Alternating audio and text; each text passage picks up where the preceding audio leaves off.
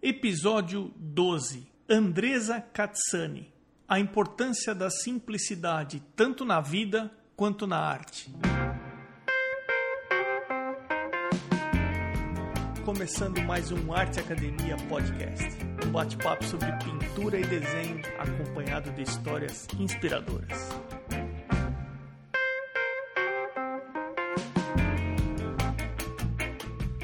Tudo bem por aí? Tem algumas maneiras bem simples de você interagir e dar uma força para o podcast. Uma delas é deixando um review onde quer que você esteja ouvindo. O review ajuda o podcast a ser ranqueado e com isso ser encontrado quando se pesquisa por podcasts de arte.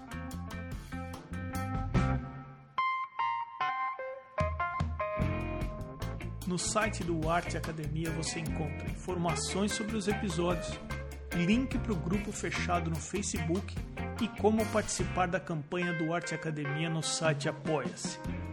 Você pode indicar alguém que você considera interessante para uma entrevista e também baixar um PDF de 16 páginas sobre luz e sombra gratuitamente. arteacademia.com.br. Participe! O bate-papo hoje é com a Andresa Katsani. Andresa, obrigado aí por separar na sua agenda um tempinho para atender o podcast. Seja bem-vinda. Muito obrigada pelo convite e agradeço né, por estar participando aí da, da, dessa entrevista. É, então, você poderia começar falando um pouco de você, se apresentando, falando um pouco da sua formação, o que, que você faz hoje em dia? Tudo bem. É, o meu nome é Andresa, né? E eu trabalho com artes. Eu pinto telas personalizadas, só que nunca foi a minha intenção, nem formação, trabalhar com isso. Eu comecei quando eu era, né, quando eu tinha 20 e poucos anos, eu fiz administração, pretendia trabalhar nessa área. Aí depois eu trabalhava com vendas e aí aconteceu uma coisa né, que aí eu vou explicar para vocês, que foi onde eu comecei a trabalhar com artes. E depois eu fui fazer história, porque eu queria dar aula. Só que aí chegou um momento que eu tive que escolher entre arte e entre dar aula. E eu fiquei com arte, mas não tenho formação em arte, nunca fiz curso de desenho, nunca fiz curso de pintura.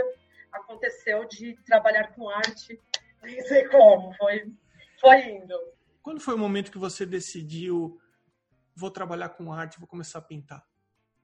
Olha, é, é, engraçado, porque as pessoas perguntam e sempre imaginam que eu vou dar uma resposta totalmente diferente do que eu vou te dar. É, eu comecei a trabalhar com arte em dois... Trabalhar não, eu comecei a pintar em 2009, porque eu estava muito, muito, muito triste, muito triste. E aí eu precisava ver, ver cor é, na minha vida, porque estava estava tudo muito ruim. Eu vou explicar, assim, resumidamente, o que, que aconteceu. Quando eu era pequena, a minha mãe teve câncer e ela morreu muito jovem, ela morreu com 32 anos. E aí, e aí eu fui criada pela minha avó. É, e aí, em 2009, a, minha, a gente descobriu que minha avó estava com câncer. E assim, já estava numa fase muito avançada e eu sabia que eu ia perder ela, né? E assim, seria de novo a morte da minha mãe. E aí o que, que aconteceu? É, eu trabalhava com vendas na época, aí eu larguei tudo, não, não, não quis mais saber de, do trabalho, vim para casa para cuidar da minha avó. E aí estava aquela situação, eu estava muito triste, muito mesmo. E aí eu comprei tinta, eu recebi, na verdade, eu recebi um e-mail é, com uns quadros, e aí eu achei bonito e eu queria copiar o quadro, né, para mim. E, e aí eu comprei tinta, painel e comecei a pintar assim, fiz para mim. Aí a minha vizinha gostou. É, aí ela falou, ah, Andressa, faz um quadro para mim. Aí eu fiz um quadro para ela. E foi bem naquela época que o Orkut estava, é, entendeu? Todo mundo tinha Orkut, era novidade. Aí ela postou, aí a amiga dela gostou, aí pediu. Aí foi indo, assim, foi. E aí, quando eu vi, eu já nem estava mais trabalhando com artes, não, não, não, não, desculpa, não estava mais trabalhando com vendas, e já estava trabalhando com arte, já estava vendendo arte. Foi meio que uma saída para você superar o momento que você estava passando e isso acabou transformando a sua rotina de trabalho. Você passou a trabalhar com isso aí? Sim, a minha avó faleceu em dezembro de 2009 e Só que eu também não pretendia ficar com arte. Aí eu fui fazer história, fui estudar história, porque eu também não queria mais trabalhar com vendas. Falei, ah, vou dar, vou dar aula, porque eu gosto, assim, gosto de história, vou fazer história. E aí chegou naquele ponto de ter que escolher. Por quê? Porque eu já estava fazendo é, estágio na, na para dar aula na escola pública, no ensino público, só que em casa cheia de encomenda e tendo que reservar um tempo do, da, da, do meu dia para dar aula, porque eu precisava fazer estágio, né? E aí não estava dando. É, é, até uma em relação também com o valor que na época estavam pagando né, para o professor. Você sabe que aqui ah, não é muito valorizado. Então, tá, estava valendo mais a pena ficar com artes e eu também queria ficar com artes. E aí eu tive que escolher. Aí eu fiquei com artes e não fui dar aula. Larguei, não, não quis seguir para o ensino público. Como que você, a partir daí, começou a trabalhar a tua evolução técnica? Você se preocupou com isso? Você foi atrás de algum curso? Tá. É, eu continuei autodidata, porque é o seguinte, é, o meu trabalho ele é muito simples, assim, ele, ele preza até pela simplicidade, porque é, às vezes você as, as melhor, eu acho as melhores coisas da vida às vezes é você tomar um café, comer um bolo, conversar com seus amigos, passear com seu cachorro. Então, a minha tela, ela tem essa simplicidade. Então, eu mantive é, não, não, não pegar alguma... Estudar, ficar, sabe, técnica, alguma coisa bem assim para deixar tudo mais simples possível. E eu continuei assim. Fui aprimorando conforme o tempo. E ainda preciso melhorar muito. Ainda estou né, bem no começo, eu acho é, com o tempo que a gente vai melhorando, vai, vai aprimorando. O mais difícil é fazer o simples, às vezes, né? Sim.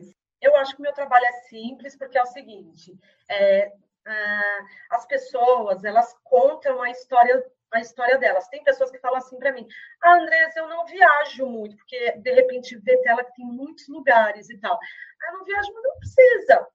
Você gosta de, de, que nem eu peguei um cliente que ele tinha um sonho de morar no interior, de ter galinha, de ter vaca. Tudo bem, a gente desenha isso. Tem outra que fala, ah, desde pequenininha eu sonho para ir para Paris. Coloca Paris lá, entendeu? Outra coisa. É, ai, a minha mãe morava numa casinha, eu tenho foto. Você tem como desenhar essa casa que minha mãe morava? A gente tem boas lembranças. Desenho também. Semana passada eu fiz uma tela, finalizei uma tela, que eram umas meninas e uma é, está morando agora nos Estados Unidos e a outra na Austrália. E elas cresceram juntas, elas brincavam na rua, pulavam amarelinha, é, sabe aquele jogo da vida? Jogo da vida, colecionavam papel de carta.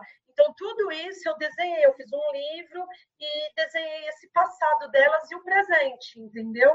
Então, eu defino o meu trabalho como algo simples, porque a nossa vida você conta é, o que eu faço é transformar em arte a história das pessoas, os sonhos, os projetos para o futuro. O cachorrinho, o seu cachorrinho que você teve, que você amava quando era criança, alguma coisa que aconteceu.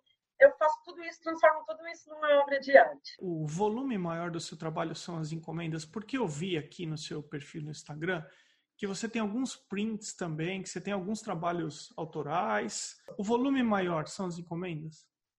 Sim, o volume, o volume maior são as encomendas das telas personalizadas. E eu também faço muitos quadros religiosos, né? Inclusive com, tenho um licenciamento com o Santuário Nacional.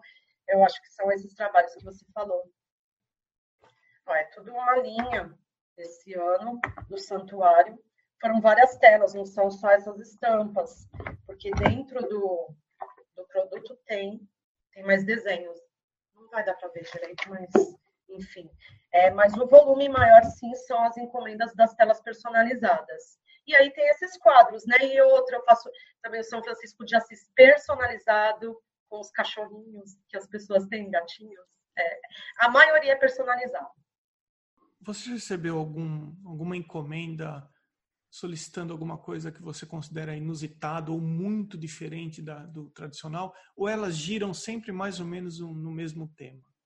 Eu não, não, eu não considero como inusitado, mas às vezes você vê uma tela minha personalizada e você não está vendo que tem uma informação lá oculta. É, vou dar um exemplo.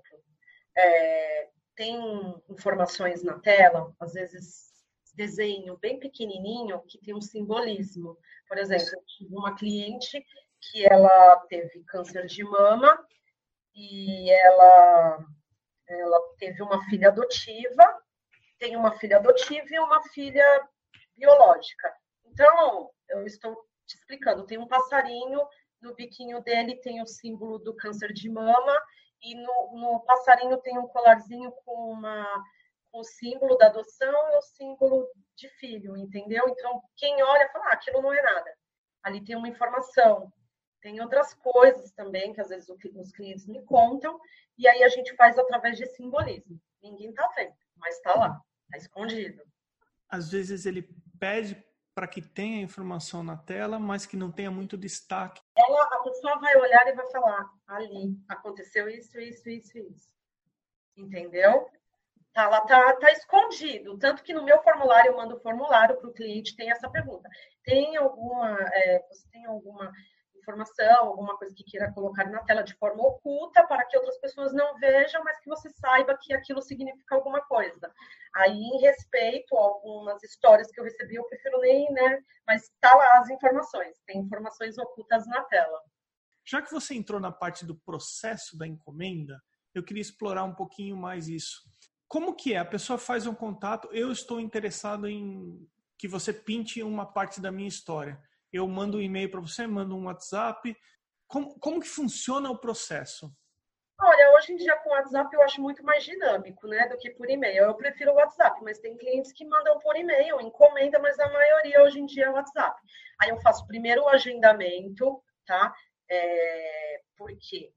Porque eu tenho uma fila eu, então, eu acho melhor primeiro agendar do que pegar logo em seguida as informações, tá? Então, às vezes demora três meses, quatro meses, cinco, para fazer esse agendamento. Quando o cliente faz o agendamento, eu mando um formulário. Esse formulário a pessoa tem que me preencher e mandar as fotos até mais ou menos um mês antes da data agendada. A data agendada é a data que o quadro vai ficar pronto. Tá?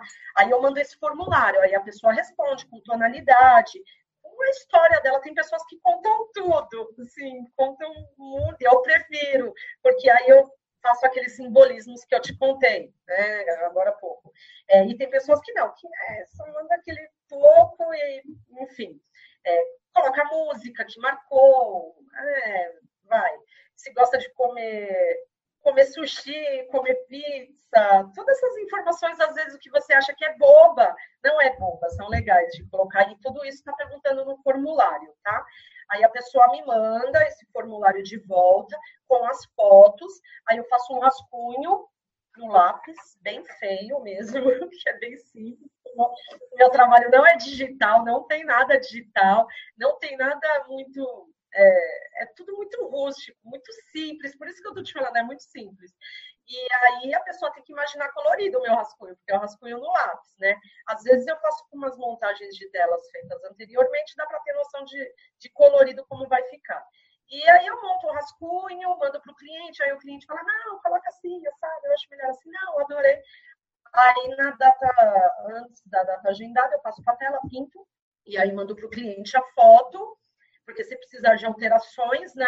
Que às vezes eu pinto a pessoa, a pessoa me manda uma foto, a luz está de um jeito, o cabelo está de uma cor.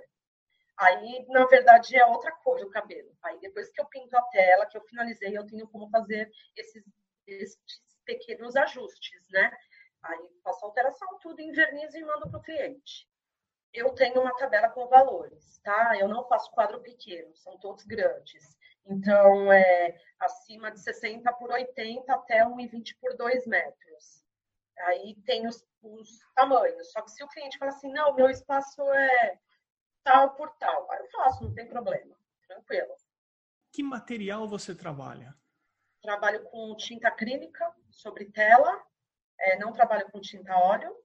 E, e é isso, invernizo, é, finalizo com verniz e Materiais, materiais simples, tinta, acrílico.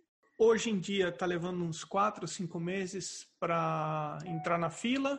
E quanto tempo você leva para pintar um quadro? Depende. Depende porque tem telas que são menores, demoram menos tempo. Tem telas que são maiores, e aí demora, vai, 10 dias. Tem quadro que demora 9, 8, 7, mais ou menos essa, mais ou menos essa faixa. Porque Entre uma e duas semanas. É mais ou menos, mais ou menos isso, por aí. 7, 8, 9 dias, por aí. No episódio 8 com a Raquel Fernandes, eu perguntei para ela o que, que ela achava que ela gostaria de melhorar no trabalho dela ou gostaria de conquistar no trabalho dela que ela considerava que ela ainda não tinha atingido. E ela pensou um pouco e ela comentou assim: Ah, Emerson, eu acho que eu gostaria de ter mais solidificado um estilo de pintura próprio. De certa forma, ela disse que as pessoas batam o olho e identifiquem: Ó, oh, isso foi feito pela Raquel. Isso definitivamente não é um problema e não é uma questão, pelo que eu estou vendo no seu trabalho, porque você tem um estilo totalmente próprio, fácil de ser identificado. É. Da onde você acha que vem esse seu estilo? Você você pesquisou algum artista antes? Isso foi natural? Surgiu meio sem querer? É, porque você definitivamente tem um estilo próprio, marcante. Olha, eu estou um pouco emocionada, tá? Porque é o seguinte, eu acho que eu assim, eu sou, eu era uma pessoa devido à morte dos meus pais, meus pais, meu pai também faleceu quando eu era nova. Eu fui uma adolescente assim que eu não acreditava em Deus, entendeu? Fui a, é, eu era até até até pouco tempo atrás. E aí com a, a morte da minha avó, aconteceu isso do nada e depois aconteceram outras coisas na minha família e aí eu passei a ter fé e por isso que você vê que tem muita tela religiosa, tá? É, eu não sei de onde vem isso. Eu acho, eu, né, cada pessoa é de um jeito. Eu acho que vem é, de inspiração de anjos, de Deus, porque eu estava numa situação muito triste, assim, que minha avó, a morte da minha avó, eu não gosto nem de falar, foi a morte de todo mundo de novo. Morte do pai e da minha mãe de novo. Então, foi o que me resgatou. Então, eu não tenho como te falar que não foi por Deus, por anjos, por. Ó, tô toda emocionada. Eu acho. É a minha convicção. Porque foi tão natural, foi indo. E eu estudei, eu não fiz. Não era para mim estar trabalhando com arte, era, eu estudei outras coisas. Era para trabalhar na área administrativa, ou depois de vendas, que eu gostava e dar aula, história. Se você me permite, assim, eu entendo o que você está falando, que você teve que reviver um capítulo triste da tua história, você, te, você teve que se deparar de novo com a, a, Você vai perder de novo um ente querido. Sim. É um momento de muita dor para todo mundo que já passou por isso. Mas sabe o que eu acho mais impressionante na, nas suas pinturas? É que a sua pintura ela mostra exatamente o oposto desse momento, porque Sim. os seus quadros são tão coloridos, é, é, tanta informação, de certa forma eles são tão felizes. Sim, mas tem explicação. Vou te falar por quê. Às vezes você não valoriza sua mãe, não valoriza o seu pai, não valoriza seus amigos, não valoriza um passeio com seu cachorro, entendeu? Então a minha arte, ela tá assim, valorize quem você tem perto de você porque amanhã você pode não ter mais. É isso. Então eu desenho famílias, eu desenho casais, todo tipo de família, todo tipo de casal, toda história. História triste, o cinza dali, o pretinho daqui, o amarelo dali, o azul dali. A vida, a vida é isso. Tem momentos bons, coloridos e momentos ruins, é, momentos tristes. Então, eu, a minha tem tudo a ver com a minha história, porque é justamente eternizar em uma obra de arte esses momentos que às vezes você não valoriza. Tem gente que viaja para o mundo inteiro e está reclamando e acha que não está bom. Poxa, sabe? Então, o meu trabalho é justamente esse, é para eternizar esses momentos. Às vezes a pessoa trabalhou o dia inteiro, está cansada, é, brigou com a esposa, brigou com os filhos, chega em casa, tá aquele quadro coloridão lá para esfregar na cara dele, para dar, dar, dar, dar, valor para aquilo, dar valor para a família, dar valor para o cachorrinho, entendeu? Para os momentos bons que a pessoa teve. Eu acho que tem tudo a ver com a minha história.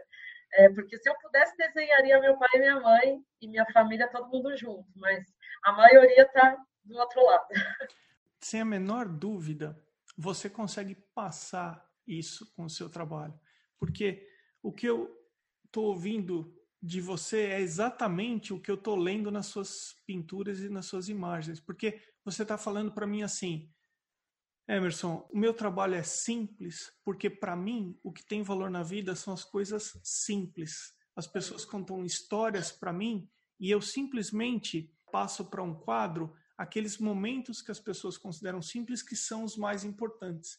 Então, sem sombra de dúvida, você consegue transmitir com o teu trabalho o propósito, o que está por trás. Então, nas entrelinhas, eu aqui desse lado, eu estou ouvindo você, eu estou olhando o seu trabalho, eles estão totalmente conectados. Você, na minha opinião, você consegue passar através do teu trabalho aquilo que você tem a certeza que é o mais importante na vida. O teu trabalho, ele não pode ser visto o produto final, mas sim, e sim o propósito dele. Talvez por isso que você tem uma fila de cinco, seis meses para encomendar um trabalho com você, entendeu? Você sim. consegue através da sua pintura transmitir o teu propósito e as pessoas captam isso, elas percebem isso. Eu acho que sim. Tem pessoas que às vezes me mandam um formulário e eu respondo, mando tudo. Às vezes eu conto que eu fiquei emocionada. Eu sou um pouco chorona. Aí eu levo as pessoas me mandam, tô lendo, vezes assim, eu tô chorando. E eu fiquei emocionada com as histórias, com as coisas que as pessoas passaram. Eu, sei lá, eu passo muita emoção para a tela. Se a pessoa não percebeu que tá, tem muita emoção, né? Mas eu passo muita emoção porque eu sinto mesmo. Quando eu leio a história da pessoa, eu entro na, na história da pessoa. Então, sem dúvida nenhuma, você consegue passar. Quando a gente é verdadeiro, a gente consegue passar. Sim, né? sim Transmitir, se expressar. Sem dúvida é... nenhuma, você consegue expressar isso aí que está aí dentro, né? Que bom. que bom. Eu gosto muito do que eu faço. Realmente é o que eu estou falando para você. É, eu não consigo imaginar que não seja algo, sei lá, de anjos, algo de Deus que me ajudou. Porque realmente é, toda vez que eu faço uma tela, que eu olho assim, tá pronta, tá bonita, eu dou um sorrisão, fico feliz, mando para o cliente. Tem cliente que chora, manda áudio.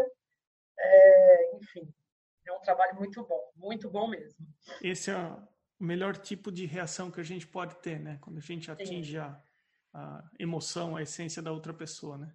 Sim, sim, sim, com certeza. É muito gratificante. É um trabalho muito bom. E eu trabalho sozinha, eu faço tudo eu vendo, eu administro, eu pinto, eu, lógico que eu tenho meus parceiros, né?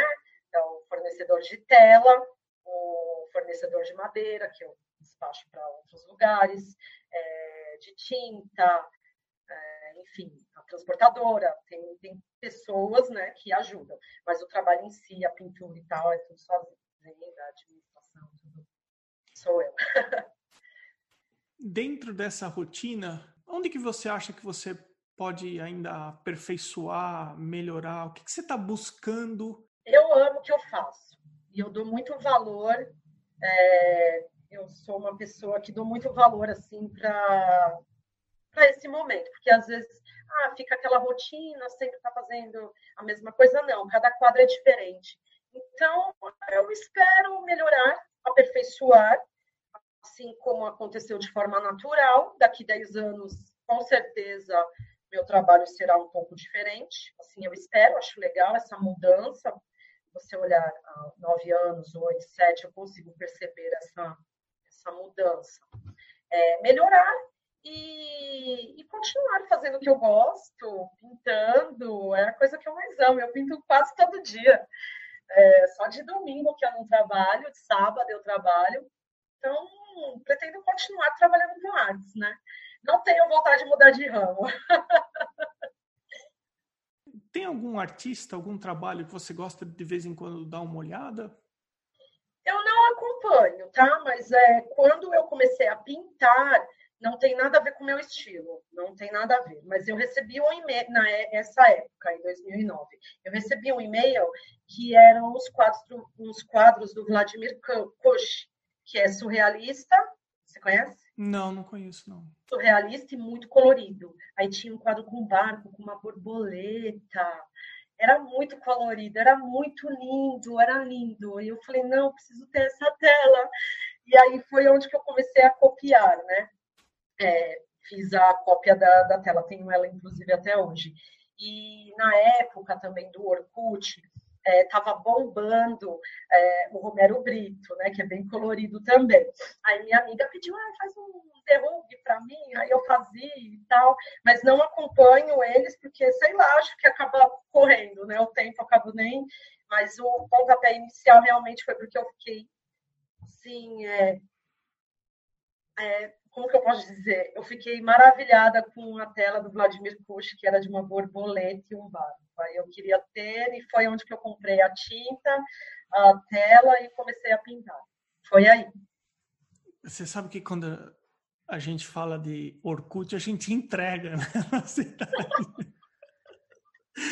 Eu também estive um, é, eu tive um tempo breve no Orkut, assim, depois eu saí, mas para muita gente isso é um mistério, né? Mas a gente acaba entregando nossa idade quando a gente fala em Orkut.